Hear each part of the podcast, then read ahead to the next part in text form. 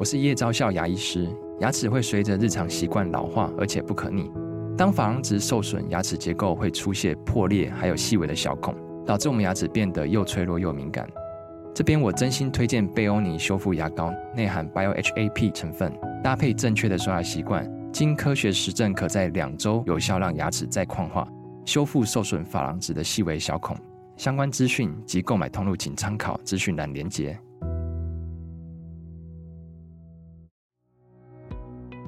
所以那个司机后来他开到最后，他手都在发抖。他说：“院长，我们会不会死在路上？”那我就跟他讲：“不会，你放心，我们一定会安全的。嗯，因为老天一定会保佑我们。”您现在收听的是由元气网直播的元气医生。本系列节目理事长讲堂将有联合报医药记者与国内各大医学会理事长对谈，带给您最新、最及时。最精辟的医界内幕，以及重量级的专家见解。各位元气医生的听众朋友，大家好，我是联合报的宇轩。那跟我一起在线上的还有我们联合报的医药记者崇恩。大家好，我是崇恩。好，那大家呀，一定都对耳鼻喉科啊诊所一定都不陌生啊。它是我们在街头巷尾的好处壁啊，也守护着我们就是社区的健康啊。那大家也许都有一个从小到大都会看的一个耳鼻喉科的诊所。不过您知道吗？看似啊平凡友善啊，跟你嘘寒问暖的诊所医师啊，也可能大有来头哦。特别邀请到来宾就是我们中华民国医师公会全国联合会的。理事长周庆明周理事长，那同时呢也是景明耳鼻喉科诊所的院长，那也在我们的新庄啊在地耕耘了超过二十五个年头啊。周理事长还曾经担任过小金门军医院的院长哦。那今天周理事长除了要跟我们分享他从医路上的种种的经历，也要从第一线的医疗从业人员的角度来跟我们说明，在口罩防疫的禁令慢慢的卸下来之后呢，哪些疾病有可能会因此复苏，那民众又可以如何来应应？那就欢迎理事长。宇轩好，崇恩好，各位元气医生的听众朋友，大家好。理事长好。那，诶、因为周理事长您是出身这个国防医学大学嘛，那我们知道您也在军医的这个体系里面待了很长的一段时间，那也曾经以预官的身份派驻一般人想象中的是离岛中的离岛，就是很偏远的这个小金门军医院来担任院长。那就想请问理事长说，这这一段经历里面呢、啊，有没有一些令您印象深刻的回忆？那对于未来的您走上从医的这条路上，有了什么样的启发？诶、欸，其实我当时七十六年毕业以后，就在三军总医院开始住院医师的学习。那两年之后，就到了小金门。那去了以后才知道，我是去那边当院长。哦，去了才知道。那对。那真的在那边，虽然非常的辛苦，有苦，但是也有累，但是也有很多欢乐。那当然从中也学习到非常多，也影响到我日后在整个行医，在整个后来参与医师的这个公共事务上面的一些发展。那当然在小金门这边，其实他所有的病都要会看。嗯嗯嗯，包括老百姓，还有军人，甚至还有动物，哦，都也要会看。动物也要，那动物不是兽医，你也要负责这部分。对啊，狗啊，因为我们这个医院，我们这个医院其实蛮特别的，它是原来一个废弃的小学来当这个医院。嗯，那它肩负着整个小金门所有的医疗，那所有只要人会生的病，我们都要会看。哦，那我印象最深刻的就是在有一年，哦，那个是真的是惊心动魄，非常难得的一个经验。那个时候有来一个一个很大的台风，嗯嗯，因为金门它很少台风直接袭击到金门的，所以金门的那个树哈，它那个很容易就风一大，它就会被吹断。我记得那天的下午。有一位产妇，她在卫生所待产，但是一直产不出来。那我后来派了四位，陆陆续续派了四位医官，因为那个卫他是在卫生所接生，那我们在医院，他中间其实会有有一段路。因为我是院长，我们的师长跟我讲，你绝对不可以离开医院，因为万一有重大的公安事故，你一定要留下来，不能乱跑。我说好，我后来就是他从中午开始，我就开始陆续派第一个军医过去，因为平常都是卫生所的护理师，他就直接把他接生了。嗯嗯，派了第一个过去，说出不来，第二个又过去，还是出不来，第三个又过去，还是出不来，等于从中午一直弄到傍晚，已经天快黑了，还是没有生出来。那个孕妇她是从台湾回到台，从台湾到小金门来，那她是准备在哦花岗花岗石医院那时候的最大金门最大的医院，要在那边产检啊，准备在那边出生接生。那因为台风那时候突然间来了以后，那刚好又那个时候要生产，所有的救援是没有办法把她送到，包括船或者是飞机，那个都没有办法，那个风实在太大了，没有办法把她送到大金门。后来又派了。第四个医师去还是生不出来，因为他就是头就卡住了，头发已经看到了，但是一直出不来，就在那边一直流血，那个血流得满地，很危险，已经已经好好多个小时了。那我后来真的不得已，我就跟我们师长讲说，再不去要出人命了啊，我一定要去。他说那就没办法，就去了。那当然最惊心动魄的是在路上啊，那个路上真的是。在我的那位司机，计程车司机，其实开到最后，他就说：“院长，我们会不会死在路上？为什么？因为他那个路哈，就你车子开过去，他那个路就会啪啪啪，那个树就倒下来，就挡到车子前面。所以你这时候在退的时候，后面的树啪啪啪又倒下来，所以你就会被卡住了。卡住之后，你就只有绕绕这个马路以外的这个哈，他就一直绕，一直绕，一直绕，最后还绕到经过一个海边了。我怎么绕到海边来？他说：“真的没办法，只能这样子绕。”所以那个司机后来他开到最后，他手都在发抖。他说：“院长，我们会不会死在路上？”那我就跟他讲：“不会，你放心，我们一定会安全的。嗯因为老天一定会保佑我们。”大概最后终于开到了。那后来一去，大概发不到一分钟，就把他伸出来了。因为他那个就是那个角度，那个耻骨的角可能比较没有那么宽，所以他头就卡在这边。那我一去，我想说，那我们干脆就。把这个这个往上搬，你哇，因为头卡在这里嘛，哦，你把这个往上搬以后，啊，上面再一压，看看会不会能能够出来。那时候如果这个没有办法的话，就没办法。所以后来一想，我就从下面用搬的，把它搬，然后上面再有人在用用压的，哎，就出来了。所以后来这个小孩他爸妈就给他取名字叫君安，哦，大家都平安。哦，那还在那个。金门的那个报纸上面还还有写了这一段，其实等于是在偏乡，哦，这种真的是偏乡。你如果平常医疗都没问题的时候，那当然都 OK。但是你遇到了重大的一些事故的时候、状况的时候，你可能就没有办法。所以在偏乡的对民众的照顾这一块，其实政府也都一直有在做，哦，其实也慢慢都做得很好。所以很多的偏乡都慢慢已经都变成不是。哦，或者我们讲的无医乡，啊，都已经慢慢在克服，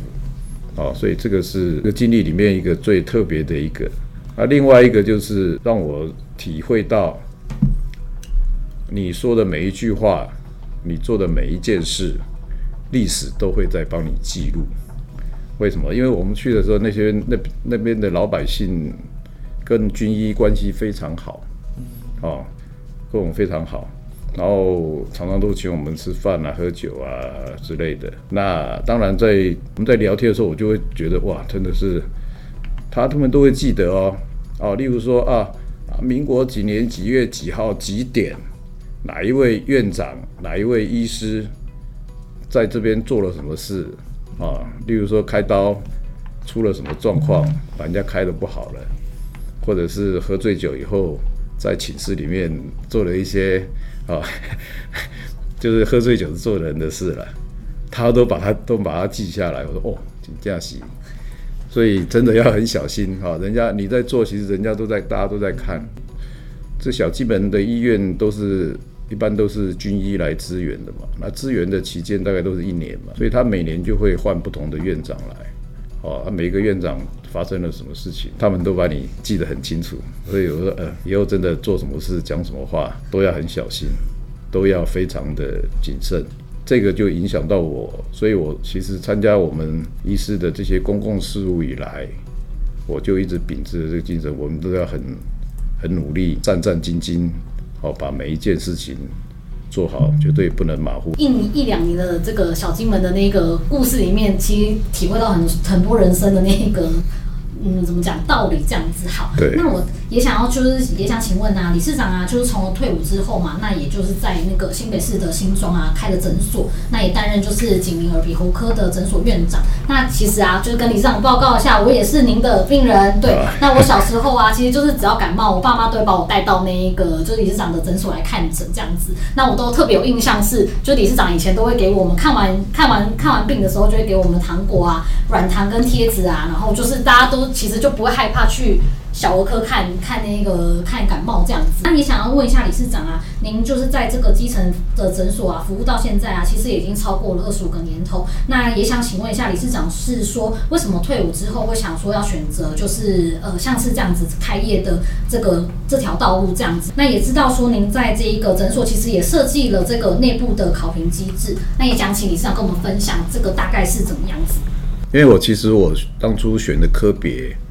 就是耳鼻喉科嘛，耳鼻喉科它就是一个在医院里面来讲，它就是一个小科，哦，像你要当到院长，哦，这之类的，一般大概都是要四大科嘛，哦，内科、外科，哦，这个这两个科是最多的了，哦，其他的科你在整个医院的分量里面，它是比较轻的，哦。所以其实我在三总当然非常努力，在学习非常多的手术啦、门诊啊相关的治疗哦的技巧。但是其实我那一开始我就认定我应该要退伍，然后来开诊所。大概第十哦十年嘛，我那时候就十年后就退伍了。哦，那退伍的话，当然就因缘际会，就真的来到。新庄民安路这个地方开诊所，因为这个机会真的因缘际会，真的是非常的不容易了。其实我当时是准备要回高雄，因为我高雄哈高雄人，准备要回高雄去开业，但是后来诶，就刚刚讲的因缘际会，包括很多转折，那最后就来到新庄这边。那新庄这个地方真的是地灵人杰了哈。人真的很多，哦，人真的很多，因为我们这里有三个小学，都距离不到一公里，哦，就我旁边的就是民安国小，还有再远一点的，大概不到一公里的地方有一个光华国小，那还有一个四维国小，哦，那中间都很近，但是小小朋友的人数都非常多。我后来听说民安国小跟光华国小一直都是属于台湾最多小学的。对，班级最多人数，人数最多是第一名，就是全人数最多的第一名，轮流是由这两个学校轮流在在在担任了哈，所以这个地方真的人很多。那当然，我们在整个人很多的过程里面，其实我们也看到，我先讲到就是这些外配还有移民来的外籍的新娘。他们对台湾的贡献真的非常大。我们在第一线看到，就是说，哦，他们真的都生了很多小孩，一来都带了好几个，两个、三个、四个都有。我们自己的妈妈们其实生的就大概顶多一个、两个啊。那外外籍的真的帮我们生了非常多的小孩，所以我们看到外籍配偶带来小孩的时候，其实我们会对他们更更尊敬，因为他们真的。对台湾的贡献真的很大。那耳鼻喉科当然它本身就是一个，哎，开业诊所是一个最热门的科别嘛，啊，因为耳鼻喉科其实它就在我们整个学习的过程里面，它就是针对上呼吸道的所有的疾病，啊，包括我们在诊所看到最多的就是感染啊的症状的这些疾病，所以对于这些疾病的。诊断跟特别是治疗哦，特别我们在做这个鼻子、喉咙的治疗，会比一般的科别的医师会做得更好。所以可能很多来哦，抽抽鼻涕啊，鼻子的消肿啦，让他鼻子很很畅通，可以睡得好觉啊。特别是小朋友，因为小朋友他如果鼻子塞住，他整晚都在吵，那你他他不睡啊，整个爸爸妈妈都没办法睡觉了，所以你一定要把他照顾得很好，那你爸妈也可以睡得很好，好，那整个恢复的过程里面哦，让爸爸妈妈不要受到太多的呃痛苦跟干扰，爸妈可以睡得好，那当然他本身去上班啊什么就会啊很好，所以这个是非常重要，所以在这一块我们当然耳鼻喉科做的治疗会会比一般的啊看呼吸道感染科别的医师。要做得更好。那呃，那个宇轩，我们当然就是在小朋友来看病的时候就，就因为我们那时候其实那个时候的病人小朋友大概占了一半以上，哦，几乎都是小朋友啊，整个哈都很吵。所以你整个在看病的过程里面，你当然要给他一些安抚。所以在我们看病的整个动作啊什么，我们都是非常的尽量减，哎，就尽量。减少小朋友的这个挣扎痛苦，所以我们抽鼻涕，其实我们也都会慢慢，像我自己抽小朋友的鼻涕，也也也都一直在进化。你怎么样让小朋友哦不会痛哦，他可以很开心的来接受这个治疗哦，这个其实我慢慢自己也都在，现在大概都很厉害了。那刚开始的时候还不是那么熟悉，啊，现在就整个一直在哦，怎么样那个鼻那个管子你要怎么样接触小朋友，他比较不会痛。那比较不会流血，哦，那这个自己慢慢去想，慢慢去会做了很多的改善。所以当然你刚刚讲的发糖糖果，还有发贴纸，那个也是属于安抚小朋友的其中的一些方法。哦，这个是一定要的。那当然诊所的责任就非常的重大，因为其实我们就是属于家庭医师嘛，因为你深入等于是我们基这个在我们台湾的医疗里面。最值得骄傲的就是基层医疗哦，因为它散在台湾各地，有全台湾有有一万多家诊所哦，那它就是跟百姓整个哦家庭很多家庭很多个人都是关系非常密切啊，因为你常常来看，我们就变成好朋友，家庭医师哦，甚至有的啊病人少的时候，大家还会聊一些事情，所以很多家里面有几只狗啊，几只猫啊，几个小孩啊，其实我们都了若指掌。所以这个其实也是在开诊所里面一个蛮奇特，然后蛮特别、印象深刻，也觉得很温馨的一些，哦，一些一些医疗的过程。虽然二十五年，啊，其实我现在当理事长啊，我现在能够回到诊所去看诊，我觉得好幸福，真的太忙了，太忙，有时候真的根本没办法看诊。所以只要能够回到诊所去看病，然后跟老病人，哦一些老病人，对，这样子。互动接触，其实就觉得很开心，真的很很珍惜能够看诊的这个每一次看诊的这个机会了。那当然，整个诊所的经营，其实它也应该像是一个公司一样，它也需要诶一些管理嘛。哈，刚刚有在问这个问题。好，那我们诊所其实是有有一些相关考核的一些哈，那我们会因为我们诊所医生有。很多，好，我像我的话，我们诊所原来有五位，现在是四位，包括我。那护理师、工作人员还有药师都很多嘛。那你这些医师，他每天只看一诊，看完他就走了。那我们我们是有做考评，考评来当做是一个发放这个年终奖金啊，或者奖金的一个一个重要的依据。一开始是我在评，那后后来发现，哎，他们对我们来看诊的医师都不是很。重视不是很尊敬，我后来就想说，哎，那我们就每位医师他都有评分的权利，啊，所以每位工作人员他们就会对他们就更加的尊重，哦，那评分的项目就很多。那我们当然最重要的，他们自己也会互评。那当然最重要的就是对病人的一个服务的态度，啊，服务的态度，因为病人其实我我个人觉得诊所这么多，哦，现在台湾到处都是诊所。那他病人，当你除了你医术要好以外，你的服务的态度，哦，要非常的重要。因为我是觉得，像也是类似医师诊所，包括医院，应该也都是一样，已经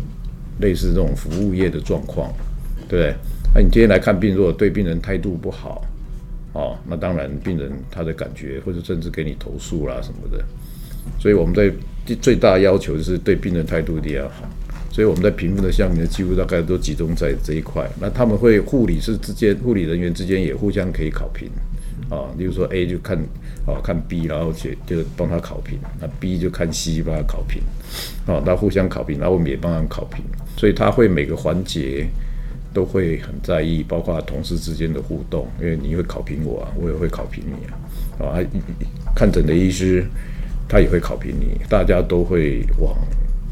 好的方面去发展的一个方向，也想要就是询问一下理事长啊，就是我们也知道说，就是台湾进入那个 COVID-19 已经三年了嘛，那其实全台啊的耳鼻喉科诊所啊都已经就是都有投入我们的，就像是社区筛检站啊，也协助说疫苗的注射啊，然后像疾检所啊、居家隔离啊，或是检疫的这一些像视讯诊疗等等的这一些就是工作跟照顾的内容啊，其实都对台湾的这个防疫有非常非常非常大的一个帮助。那也知道说现在目前啊，其实。口罩的禁令啊，已经也逐渐解除了，这样子。那我们也可以观察到，说现在就是很多国家都已经没有开始没有戴口罩了嘛。那其实都有可能会就是增加其他的感染。那我们也想说，请问理事长说，那台湾目前有没有像这样子的现象？那有没有哪一些疾病是有可能会发生的？那我们就是我们民众应该要怎么样防防范会比较好？其实现在的疫情虽然是接近，感觉是尾声，但是好像它又感觉又有点死灰复燃了哈。因为我们的邻居啊产生了一大堆确诊的，那当然也会产生非常多的病毒的变异，因为你大量的那个病毒大量的在繁殖的时候，它每繁殖一次。它产生的这个就会产生一些基因的变化，那你这么多人同时在感染的时候，它产生的这个速度还有变种的这种种类会非常快、非常大、非常多，所以整个在防疫现在台湾，然后又接近这个要过年了，哦，南南北就大家都会到处跑来跑去，哦，这个其实是一个很大的考验。哦，很大的考验，所以我是如果大陆这边的病毒进来，真的进到台湾来，万一有一些变异，然后台湾又有这个状况的时候，整个疫情会有可能会变得比之前要更加的严重，哦，更加的严峻。所以在防疫这一块，其实我们我个人觉得还是不没有松懈的本钱，哦，包括我们。医师、护理人员、工作人员，还有民众，哦，虽然政府有在慢慢在解，但是我个人觉得我们还是要非常的小心谨慎。所以，像我在诊所，其实从疫情开始，我们都是用最高规规格的防护在看诊，哦，我们都是戴 N95 面罩，哦，然后帽子，然后隔离衣、手套，这样子全副武装。在在看诊，所以在这一块，我大概还是会维持原来的规格，继续哈，除非真的到这个病情，哎，这个疫情真的云淡风轻，大概真的没什么状况了，我们个人，我们诊所才会比较降级了。那当然，民众这一块也大家还是要小心，哦，也还是要小心，他戴口罩是最重要的。那当然有一个叫免疫负债，哦，免疫负债就是说我们前面这三年。其实大家都戴口罩，大家防护的很好，所以很多疾病都不见了。真的，台湾真的太厉害了。好像这个这个，我们在诊所看到最多的就是肠病毒。肠病毒在这两年，在我诊所好像都没有看到过，因为每年大概到了四五月开始，哦，那个就哇一大堆，哦，都都那个小朋友几乎都很多都都被感染的。而且它持续蛮长一段，持续到到九月、十月、十一月都有，还很多。所以这个像最印象深刻就是肠病毒。那这两年肠病毒就真的不见了。等这个疫情过了以后，这些我们讲的免疫负债，免疫负债就是说你之前欠的，你还到最后还是要还，哦，还是要还。所以你之前不见的这些病毒，它还是会回来，哦，还是会回来。所以。那当然，本身还是一些呼吸道的疾病的这些病毒感染，好，那这些其实就是我们讲还有流感啊。那当然，我是比较在意的就是肠病毒啊，因为肠病毒它其实感染以后产生的一些伤害，哦，重症啊什么的，那个真的会蛮危险，哦，所以那这个这个的话，当然台湾做了一个很好的示范，就是口罩戴好的时候，这个病就不见了。但你不可能永远戴口罩。所以在这一块哈，还有其他一些比较没有那么严重的呼吸道的感染，哦，应该都会把这个债都要还一还。所以疫情会会哦，虽然你有可能疫情没有了，啊，其他的这些感染可能会比以前会这个哦是那个肆虐的程度有可能会更。更大加倍这样子。对、嗯，那因为我们知道说基层诊所是民众的健康的第一线的守护神。那因为现在我们台湾也就是有稍微呃生活有稍微比较回归常轨，那大家也习惯说跟新冠病毒来共存。那因为想请问理事长，就是说在疫情期间，因为很多医疗院所啊，跟社区健康的这些照护活动，原本可能有一些连结一些社区的这种公益性质的活动都暂停了。那现在是不是一个算是重新开启双方合作的一种好时机？诶、欸，现在我个人觉得还不是好时机，因为现在疫情还是变化变数很大，所以我觉得至少要再观察个半年哦，因为这一波上来。然后它产生的变异的病毒，它会不会造成很大量的重症或者是死亡？因为这个病毒，我觉得这个病毒是就高拐了。嗯，虽然它现在变弱了，哦，但是我想我是比较不乐观的那一种。我觉得这个病毒从头到尾就不是一个正常的病毒，哦，因为它它的所有的行为跟我们医学上。啊，看到的这些病毒、流感病毒啊什么，它都会有一定，这些病毒其实都有一定的这个发展，而且它有一定的行为的模式。啊，这个病毒就没有，所以这个病毒当然可能不是一个正常发展出来的病毒了。所以它以后会变成什么样子，恭喜在我们也不知道。我是觉得还是大家还是要防护好，至少在过年前后。啊，到这个春暖花开以后，哦，因为春天、冬天其实也是这些呼吸道疾病最容易哦爆发的时候。嗯，一定要到了四五月、五六月以后，天气比较炎热的时候，哦，这些病毒它的活性啊什么就会比较降低，会不会才会是一个重新回到一个正常哦互动、正常活动、正常轨道的一个时机了？那目前我个人觉得。还还要再观察至少三个月以上，半年左右的这种观察期，所以大家的这种警觉心还是不能松懈了。像我们最近看到，也听到很多医师啊、护理人员陆陆续续都还在确诊的，哦，有一行有一小波又起来，可能要完全恢复正常的生活。还要再等等。我们也知道说，理事长啊，就是开始就是有带领，就是我们的医师工会啊，跟健保署啊，有一个合，就是有一个读书会的一个一个就是线上参与的一个和小小的，就是合作这样子。那我们也知道说，健保署啊，其实每个礼拜四都会举办一个像这样的读书会。那理事长也鼓励说，大家可以一起就是参与我们的李波章理署长的一个金头脑，那了也了解说我们健保啊的规划还有推动啊。那也想请问一下理事长说，那当初怎么样子鼓励就是呃医师工会的人？就是一起加入这样子的一个读书会。那目前啊，你们读了哪些书呢？那有没有什么比较好玩的事情跟我们分享？因为这个我们这个鉴宝署李伯章署长啊，其实他是一个点子很多的，他会哦，真的常常都会有一些创意，他的创意真的非常好，而且都是在慢慢在做鉴宝方面的改革。好，鉴宝方面的改革，所以他的改革，而且都哦常常会有推陈出新。那当然我们不晓得他当初他的这些想法是从哪边来的。哦，当然整个他是为了鉴宝，哦会一直在针对鉴宝的一些问题去做一些哦改进、改改革。那这些改革他当然要有很多参考的哦一些资料，包括国外的哈或者台湾的一些资料。哦，所以他在这个读书会这一块，他每个礼拜哈都会在鉴宝署有一个读书会嘛。那我我个人对署长真的非常的钦佩了，他这种他这个创意哈到底从哪里来，我们就想要去知道看看他到底哈。所以我我我在那个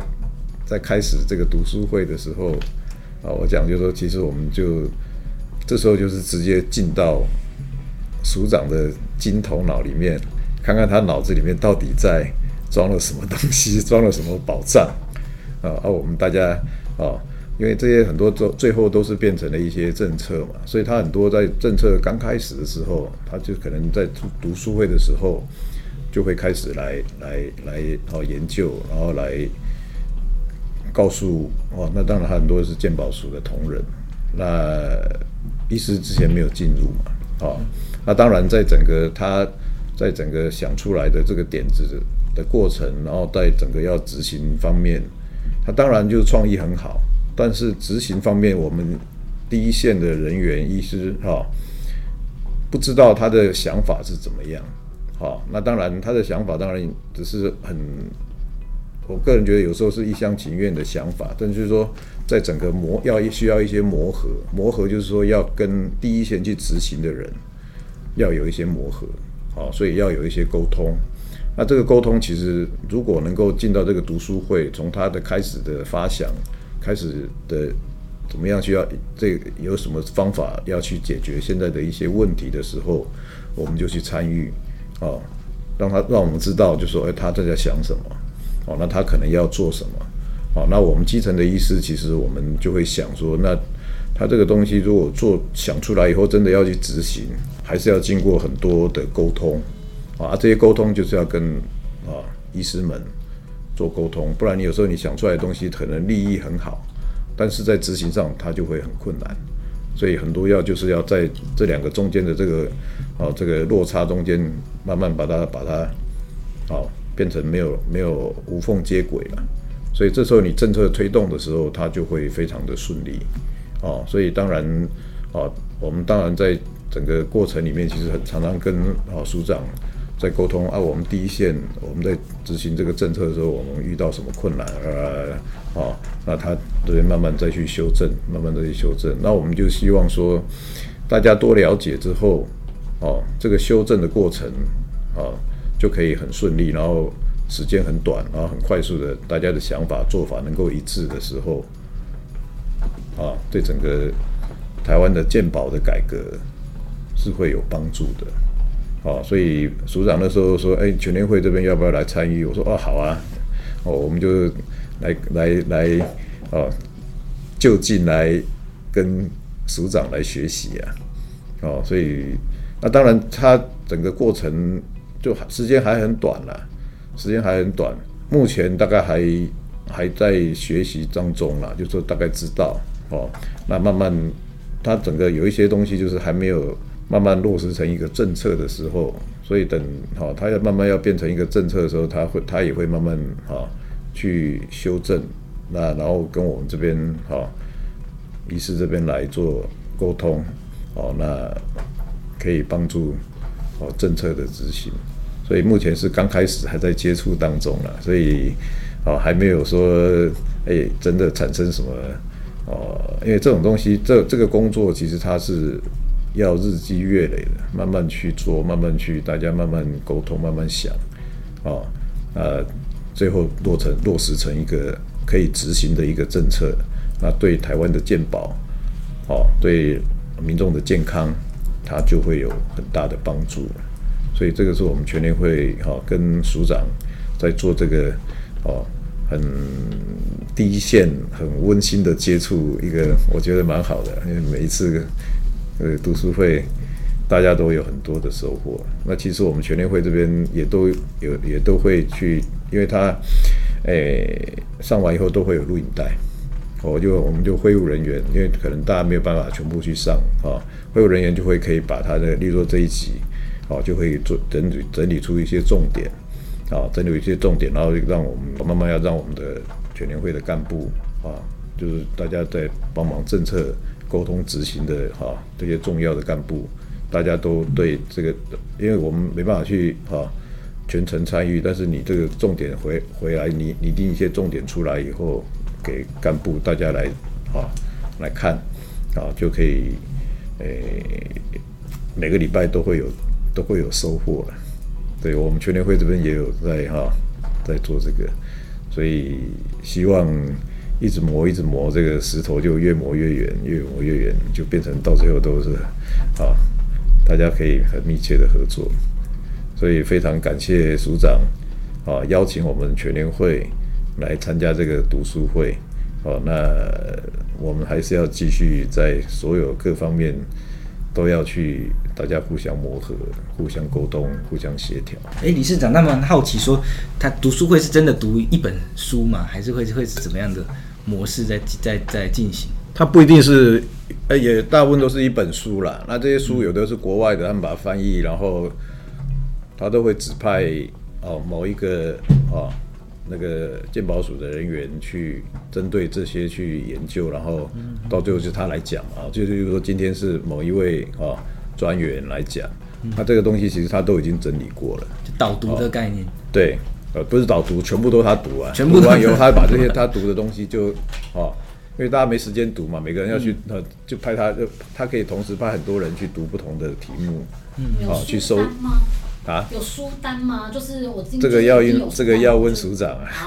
他一定是 一定应该是要准备很久的啦，你不可能，因为那个资料要收集、要翻译、要啊，一定是要，而且他资料很多，嗯，所以他一定要经过一段时间，所以有可能这个人今天讲的时候，其实他已经经过了两三个月，已经都在哈都在研读这个资料了，他最后。他整理出来以后，大家不用每个人去读两三个月嘛，就要这个人读两三个月，然后把他的这个啊结论啊讲出来，哦，大家就这本书我们就不用去读了，我们听他讲就可以了。所以他这应该是已经题目都定好，可能署长那个题目都定好，然后已经指派谁谁谁啊，大家赶快去哈啊，就是哪一天就是你要来讲，哪一天你要来讲，嗯啊，所以这样就会很顺利啊。啊，有一些是一些题目啦，一些不一定是书啦，就是说一些他的概念、他的想法，好，然后再去收集一些资料来讲，所以这个就节省了大家很多的时间了，所以非非常的不错了，非非常，我觉得真的很好，就是大家省了很多时间，哦，你就可以直接了解这个政策的精华，哦，它的发想是从哪边来的，然后它哦参考了哪些东西。哦，那整个就过程上就会啊，最重要是节省了大家很多时间，然后又可以增广很多见闻，非常有效率的读书会。对，嗯，对，不用每个人去读，不然哦，大家哪那么多时间？特别是我们医师，我们每天都这么忙，也不会，大家也不会去针对鉴宝的一些题目啦，大家去看书。那只有鉴宝署的哦官员们，他们就是在专门在哦执行这一块的。他们去读，我们自己搞不好，搞不好我们去读也读不懂，哦，那他们是专家嘛，哦，所以他们去读，然后他们去整理，他们去归纳，然后发表出来。那今天真的非常荣幸邀请到经历这么丰富的周理事长来到我们元气医生的节目中来跟听众朋友来分享。那包括张理事长跟我们跟我们讲的他当军医的这些过程，然后还有深耕基层，那他也非常了解民众的需求，然后把医疗呢视为服务，把每一位就是在地的。乡亲这些民众当作家人来看待的精神，也是非常让人佩服。那其实理事长啊，不仅是病患眼中的糖果医师啊、贴纸医师，也是代表国内五万名医师的那个重要的意见领袖。那作为医界跟健保署的桥梁，就像理事长刚刚说的，借由读书会呢，我们就让这个政策的沟通跟推行都能够更容易。那也会也有机会呢，我们未来台湾的医疗的环境就可能会越来越好。那再次谢谢理事长来到节目中，那各位听众朋友，我们下次再见喽，拜拜，拜拜，谢，谢谢，感谢各位收听。如果喜欢这集内容，您可以在元气网的元气医生频道重听本集节目，并阅读精彩报道。也记得订阅我们，留下好评，或是留言告诉我们您的想法。